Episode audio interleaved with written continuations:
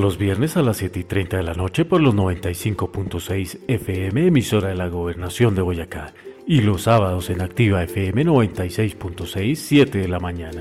Hoy me levanté. Tú y yo tenemos una cita con la mejor música, las voces, casos de la vida real, cultura, invitados especiales, la realidad como debe ser contada y sobre todo, buena compañía.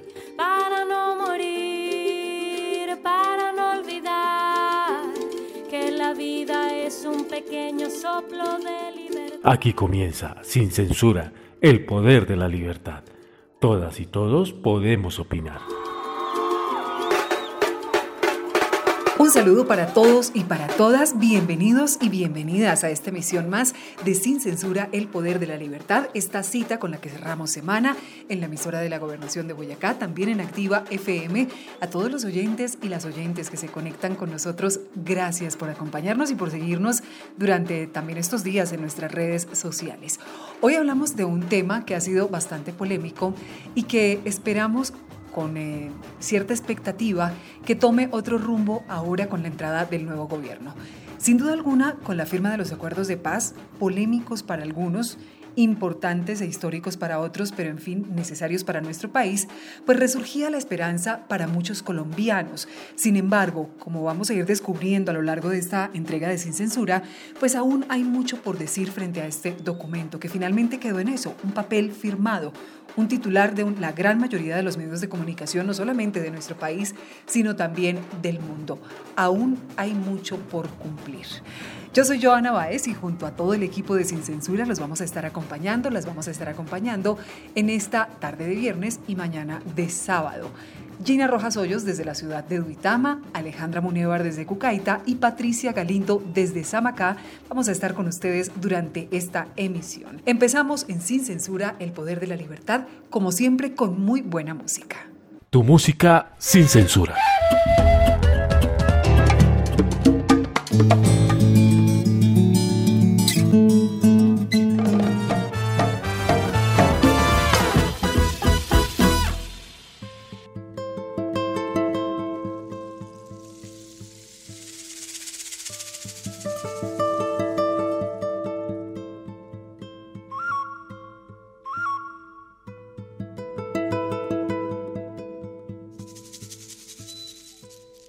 Nubes que reflejan el dolor que ha inundado mi raíz.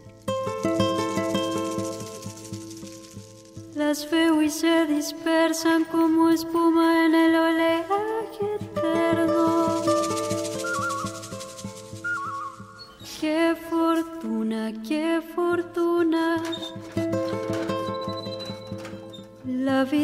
floreciendo. como danzando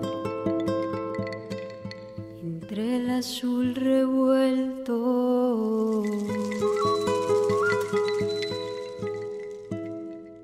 Desde mis ojos era ayer inalcanzable, paz añorada, libertad del alma, dame el aliento sanar el tiempo tiempo y el silencio. Y quiero mirarte, voy a acercarme al paraíso infinito que hay en tus venas. Tierra inmensa, infatigable, inmarcesible. Al aire, sin censura. Y a esta hora recibimos a Gina Rojas Hoyos en Rompe tus Imaginarios, hablando del por qué en medio de este proceso de paz, en la consulta que se adelantó mediante el plebiscito, pues Colombia votó contra esa llamada paz. Los mitos alrededor de los acuerdos, replicados muchos por los medios de comunicación, pues superaron la necesidad de lectura y de apropiación para eliminar precisamente este conflicto en el país. Al aire, Gina Rojas Hoyos sistema muy sofisticado de justicia transicional que los conocedores dicen que es tal vez de los mejores sistemas que se han negociado en el mundo. Por el hecho de firmar la paz, las FARC van a tener una curul gratis en el Congreso. Gratis no. Entonces, Se la tienen que ganar. tiene que ir a campaña. Tienen que ir a campaña. Queda en manos de ustedes, de todos los colombianos, decidir con su voto si apoyan este acuerdo histórico que pone fin a este largo conflicto entre hijos de una misma nación. con toda la fuerza de mi voz y de mi corazón que la guerra en Colombia ha terminado. El plebiscito sobre los acuerdos de paz de Colombia del año 2016 fue el primer mecanismo de refrendación para aprobar los acuerdos de paz entre el gobierno de Colombia y la guerrilla de las Fuerzas Armadas Revolucionarias de Colombia, Ejército del Pueblo FARC-EP. Las votaciones fueron programadas para el domingo 2 de octubre de ese mismo año. El objetivo de esa consulta era que la ciudadanía expresara su aprobación o rechazo a los acuerdos que se habían firmado en La Habana.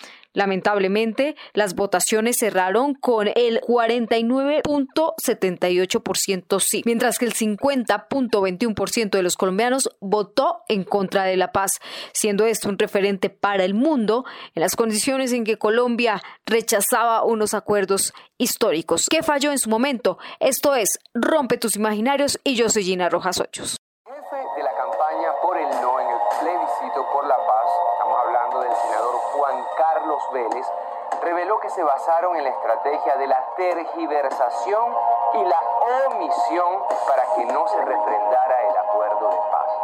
Cito textualmente al senador Vélez. Unos asesores de Panamá y Brasil nos dijeron que la estrategia era dejar de explicar los acuerdos para centrar el mensaje en la indignación. Fallaron los medios de comunicación, falló el Estado y por supuesto los políticos aprovecharon este fortín para empezar a sembrar el miedo y mitos de toda clase entre la sociedad. Hablamos con una persona que estuvo del lado del proceso en esta región del país en un diplomado de paz y posconflicto que fue dictado por la Escuela Superior de Administración Pública ESAP en alianza con la Gobernación de Boyacá, la Red Colombiana de Periodistas con Visión de Género y otras organizaciones. Él nos dijo algo de lo que opina de los resultados que ocurrieron en su momento en el plebiscito y que falló. Él es Leandro López, licenciado de la Escuela Superior para la Administración Pública ESAP. En mi opinión, yo considero que son dos situaciones. Primero, que desde el gobierno se le ha- siempre se le ha llamado un acuerdo de paz. Creo que debemos entender que este no es un acuerdo de paz, porque el concepto de paz es muy amplio y, es- y veíamos eso en la sociedad, ¿no? Paz sin educación, pues no es paz. Eh, sin vías no hay paz.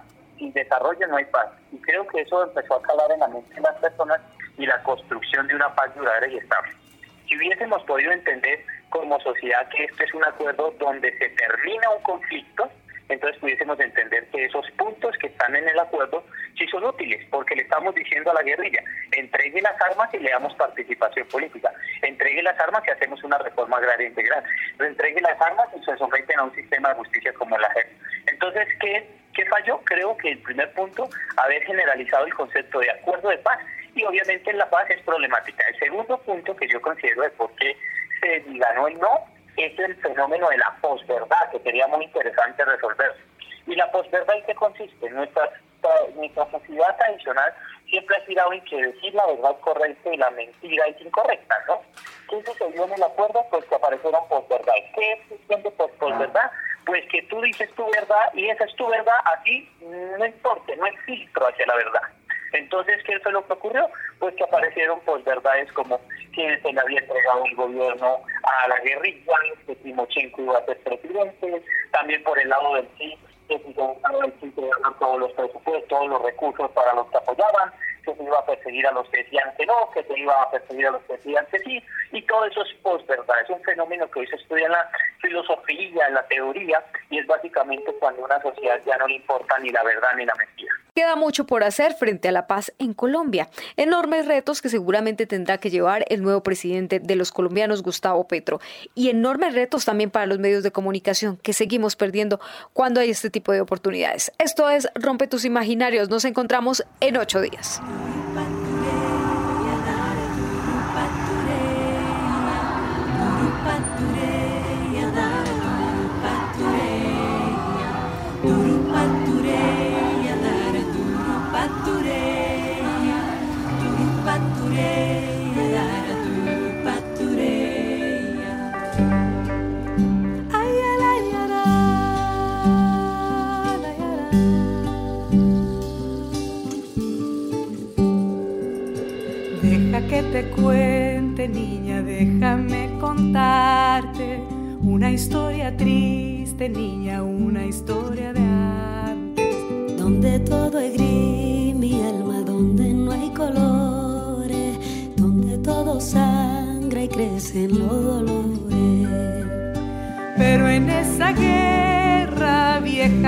El tiempo, brotan las canciones del silencio.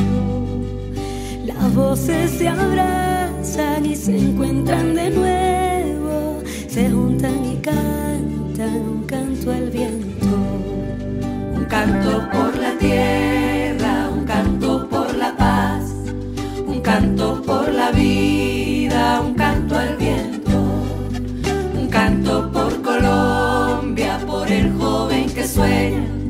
por sus viejos y niños, un canto al viento.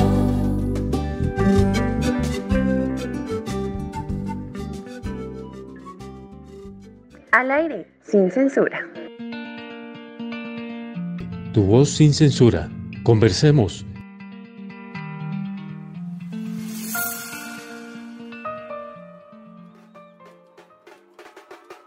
Y en medio de este proceso aún siguen imperantes muchas dudas. Alejandra Munevar, en su acostumbrado podcast, habla con los expertos precisamente sobre este tema, las dudas que quedaron alrededor de la firma de los acuerdos de paz en Colombia, en nuestro país. Al aire, Alejandra Munevar. Insistimos en pedir perdón a las víctimas de nuestras acciones durante el conflicto. La comprensión de su dolor crece a diario en nosotros y nos llena de aflicción y de vergüenza. Firmamos la paz para que nunca se vuelva a repetir hechos como los que sufrieron. Para que ningún colombiano jamás vuelva a derramar lágrimas por cuenta de la violencia. Lo decimos de corazón. Solo conquistaremos la paz si caminamos juntos hacia ella. Y hoy en Sin Censura el Poder de la Libertad comenzamos este espacio de podcast abordando las dudas que quedaron en el proceso de la firma de los acuerdos de paz, pero también ese balance que se puede dar tras más de cinco años de haber firmado este gran acuerdo que busca la paz para Colombia. Así comenzamos. Como muchas personas sabrán, el acuerdo de paz contiene seis puntos, la reforma agraria integral, la participación política, el fin del conflicto, la solución al problema de las drogas ilícitas, el acuerdo sobre las víctimas del conflicto y mecanismos de implementación, verificación y reclamación. En total son 578 disposiciones y un plazo de 15 años para implementarlas. Pero hoy vamos a hablar de cómo van, qué dudas existen alrededor de este proceso. Es por eso que, según los datos del Instituto Kroc para Estudios Internacionales de Paz de la Universidad de Notre Dame en Estados Unidos, que hace un monitoreo en tiempo real, vemos que ya al cumplir casi seis años de este acuerdo, el 28% de las disposiciones están completamente implementadas, el 18% está en un nivel de avance intermedio y el 35% de estado mínimo y un 19% que aún no ha iniciado comparado con el año anterior. Los analistas de Kroc notaron progresos, pero muy lentos. En este espacio es fundamental escuchar esas voces que tienen reparos y algunas críticas a este acuerdo. Escuchemos lo que opina y dice el general Luis Mendieta sobre este proceso. Eh, los integrantes de la FARC, cuando han acudido ante las diferentes instancias y escenarios, pues continúan es con su actitud, con su lenguaje modificado en su imaginario como sociópatas. Y escuchando estas dudas también es primordial recordar y referir en particular un rasgo del acuerdo que se ha dejado en el olvido y es el acuerdo que es el primero en el mundo en lograr una integración efectiva del enfoque de género siendo uno de los más avanzados en el reconocimiento de los derechos de las mujeres y de la población LGTBIQ. Incluye a su vez una perspectiva étnica, cultural y ambiental, pero su plena aplicación es por lo tanto un imperativo legal y moral en materia de igualdad de género y este acuerdo tiene unos ejes temáticos. Estos ejes incluyen el acceso y la formalización de la propiedad rural en igualdad de condiciones para hombres y mujeres, la garantía de los derechos económicos, sociales y culturales de las mujeres y personas con orientación sexual e identidad de género diversa del sector rural, la promoción y participación de las mujeres en espacios de representación y en la toma de decisiones. ¿Y todo esto qué quiere decir que esa participación en las corporaciones públicas del Estado en todos los niveles y las medidas de prevención y protección para hacer frente a los riesgos que afectan a las mujeres, el acceso a la verdad, la justicia, la reconciliación y las garantías de la no repetición, haciendo fuerza en las formas de victimización que han sufrido las mujeres y haciendo un reconocimiento público a la no estigmatización y difusión de la labor realizada por las mujeres como sujetas políticas, fortaleciendo las organizaciones de mujeres para una verdadera participación política. Este sería uno de los cuestionamientos más grandes y más complicados de abordar y aplicar en este acuerdo de paz que ya está a punto de cumplir seis años de haberse implementado. Además de este énfasis en género, el acuerdo está atravesado por un eje étnico que promueve los derechos de los afrodescendientes e indígenas sobre las tierras, territorios y recursos naturales, derecho a la restitución de tierras, la consulta previa y la protección de sus expresiones y memorias históricas. Otro de los puntos cruciales sobre los que aún quedan muchas dudas y sobre cómo muchos de estos territorios desconocen cómo se va a aplicar. Este apenas es un abrebocas de esas principales dudas y dificultades que se han venido presentando al ya casi cumplir estos seis años luego de la firma del acuerdo de paz. Un abrazo a todos, gracias por acompañarnos en este espacio de podcast en Sin Censura, el poder de la libertad. Entonces estás en la semana y se los disparos, los disparos a la estación de policía, un muerto. O sea, cada mes siempre había algo. Que de repente eso ya no pase. Para una persona que vive en un espacio de guerra constante, toda la semana, de todo el mes, que siempre hay muertos, que siempre hay zozobra, que a veces son las 6 de la tarde y te metes a la casa, que eso de, de repente no pasa, es raro. Al aire, sin censura. Esto es Sin Censura, el poder de la libertad, donde todas y todos podemos opinar. Sin duda alguna, una de las acciones que aún trasciende luego de estos acuerdos firmados en 2016, ya hace casi seis años, pues fue la creación de la Comisión de la Verdad, creada precisamente por el llamado Acuerdo Final para la Terminación del Conflicto y la construcción de una paz estable y duradera en nuestro país. ¿Cómo fue creada la Comisión de la Verdad? ¿Quiénes la conforman? Son algunos de los temas que nuestra compañera Patricia Galindo investigó con la comisionada Alejandra Miller Restrepo. Al aire, Patricia Galindo. Para hablar de la Comisión de la Verdad debemos retroceder un poco sobre el papel que ocupa dentro de la JEP. Veamos. A través del acuerdo de paz se establecieron unos puntos a tener en cuenta. El punto 5 es el que tiene que ver con las víctimas y en este punto se creó algo que se llama el Sistema Integral de Verdad, Justicia, Reparación y No Repetición. En este sistema crearon tres instituciones o entidades. Una es la JEP que maneja todo el tema judicial, dos la Comisión de la Verdad y tres la Unidad de Búsqueda de Personas Desaparecidas. El objetivo de la Comisión de la Verdad es meramente histórico. Su finalidad era dar a conocer al país qué fue lo que sucedió en el marco del conflicto armado quiénes se beneficiaron, cuáles fueron las afectaciones. Es una verdad ética o histórica. Si bien estas tres instituciones pertenecen al mismo sistema integral, cada una tiene una misionalidad diferente. La Comisión de la Verdad solo tuvo una duración de tres años que se extendió siete meses y se vence el próximo 27 de agosto, con la entrega del informe final. Pero volvamos al principio. ¿Cómo se conformó esta comisión? Nuestra invitada, la comisionada Alejandra Miller Restrepo, nos cuenta.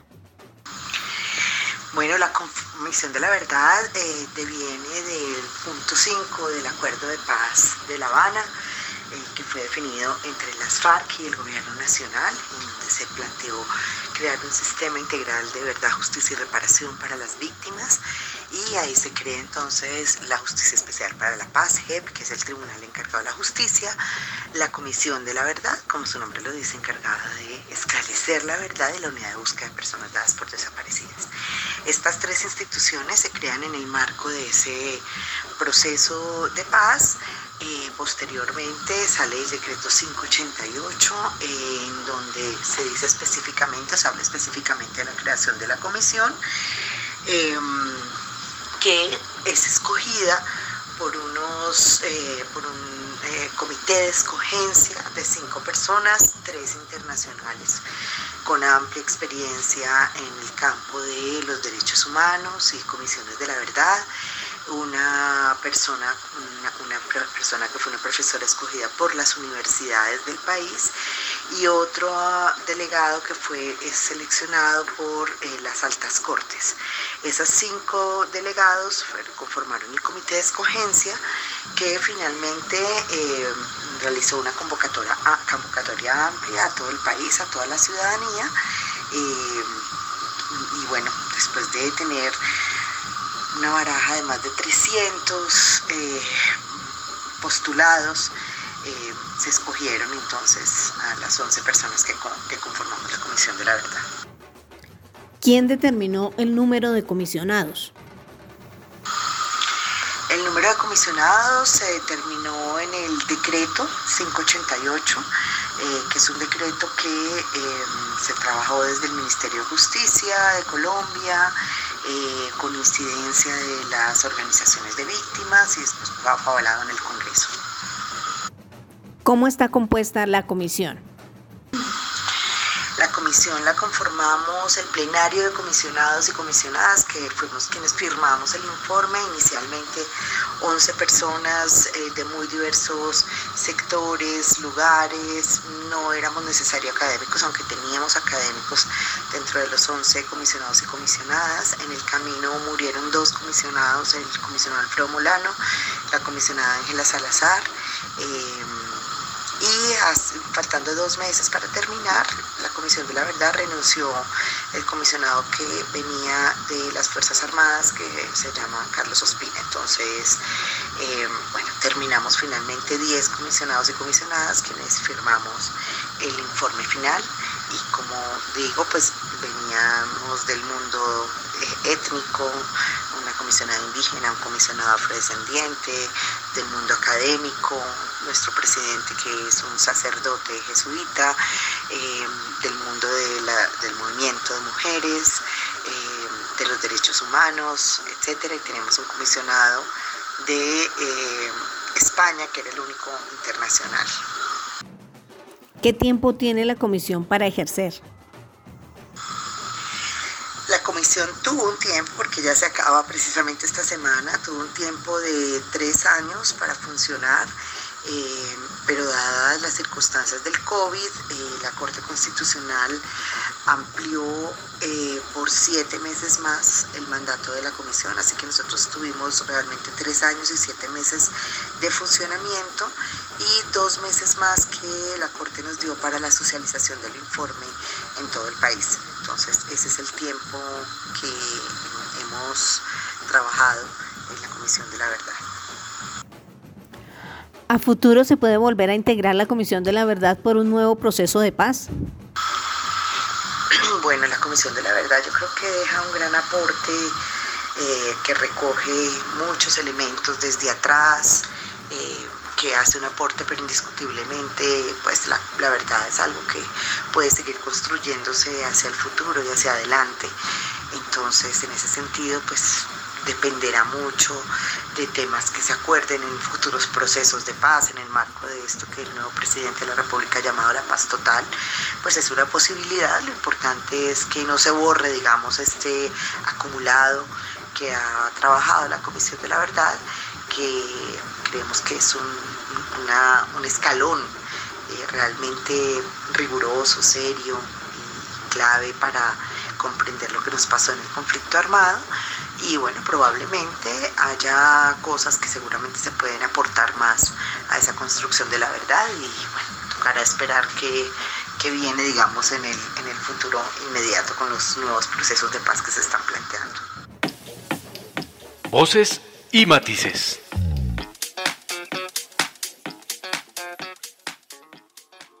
Y llegamos a la recta final hoy de Sin Censura, el poder de la libertad.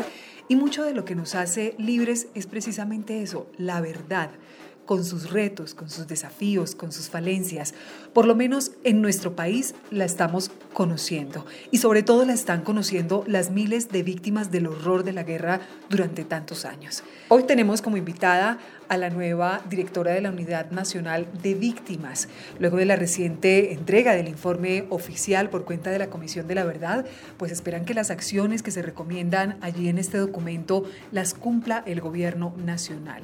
Es lo mínimo que merecen las víctimas y quien estará a cargo precisamente de la Unidad Nacional para las Víctimas es Patricia Tobón Yagarí. Ella va a ser la directora de la Unidad Nacional para las Víctimas en nuestro país. Es indígena en Vera, abogada especializada en Derecho Constitucional de la comunidad en Vera Chamí. Este pueblo indígena, recordemos que ha sido fraccionado también a través del tiempo por las pugnas históricas, por la conquista, incluso la colonia y la desterritorialización por el accionar precisamente de la violencia. De allí proviene la nueva directora general para la Unidad Nacional de las Víctimas, Patricia Tobón Al aire, Joana Báez. Para la unidad de víctimas eh, que yo voy a liderar estos cuatro años y que va a liderar este gobierno, es fundamental que esta unidad se comprometa con unos indicadores del cumplimiento del Estado, digamos, de las recomendaciones y también órdenes que la Corte ha establecido en la superación del estado de cosas inconstitucionales para mí el presupuesto de las víctimas es sagrado y este presupuesto tiene que tener una rendición de cuentas, pero también una efectividad y este presupuesto debe ser vigilado. Uno de los retos de este, digamos, de esta unidad y de este gobierno y de la sociedad y de los sujetos de reparación colectiva es lograr acuerdos para lograr esas fases. Sí, muy bien, todos estos estudios, pero también la ejecución. Y esto, de esto, de estos diálogos y de estos acuerdos con las víctimas va a depender también la ejecución eh, de esos recursos para, para avanzar en estos temas de la reparación. No es fácil porque va a requerir también ajustes institucionales y requerimos dar esa discusión entre todos para que las víctimas puedan acceder realmente a derechos y esto no sea una larga espera y también una larga lista de, diagnósticos, pero que a la hora de la verdad las comunidades y los sectores que han sido víctimas pues no puedan acceder a sus derechos. Creo que es necesario hablar transparentemente de estos problemas de manera pública también y buscarle soluciones conjuntas entre la unidad y estos sectores que están en la lista de procesos de reparación colectiva porque es, necesario, pues para eso estamos como entidad. Al aire, sin censura. Y hasta aquí esta emisión de Sin Censura, El Poder de la Libertad. A todas y todos, gracias por acompañarnos. Nos reencontramos dentro de ocho días y recuerden seguirnos en nuestras redes sociales. Estamos en Facebook, en Instagram, en Twitter como arroba sin censura, El Poder de la Libertad. Un agradecimiento especial para la emisora de la gobernación que nos permite estos espacios, también para Activa FM desde Paipa. Gracias a cada uno de los hombres que hacen máster allí y que nos acompañan. Y reiteramos, nos reencontramos dentro de ocho días. Un abrazo.